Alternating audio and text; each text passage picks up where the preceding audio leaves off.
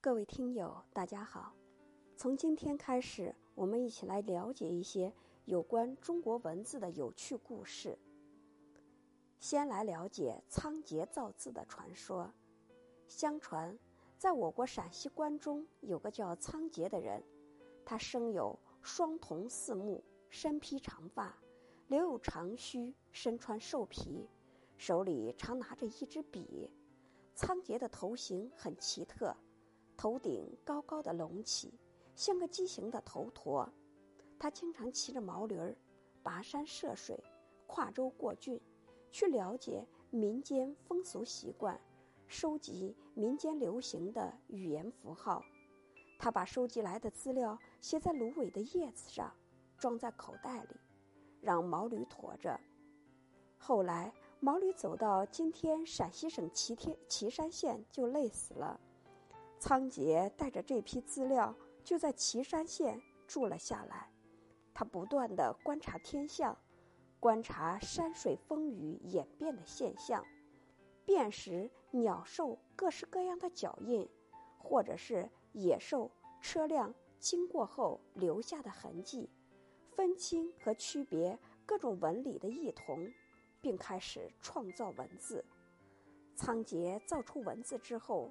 感动了神灵，神灵从天上投下粮食，夜里的神鬼也惊吓的哭起来了。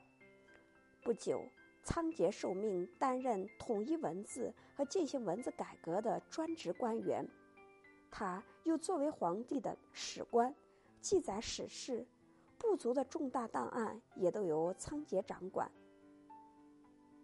以上传说。在东汉许慎的《说文解字序》里记述的最为全面。黄帝之始仓颉，见鸟兽啼坑之际，知分理之可相别也。初造书契，百工以易，万品以察。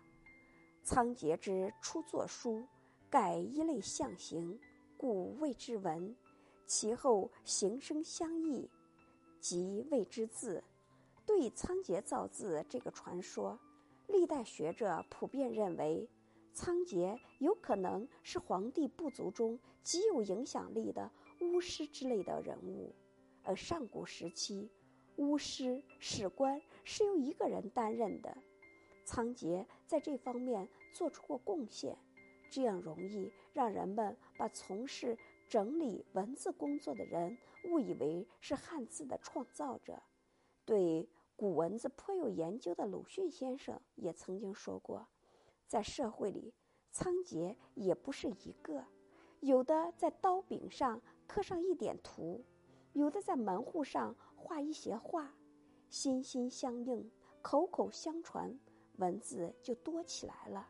史官一采集就可以敷衍记事了。中国文字的来由，恐怕逃不出这个例子。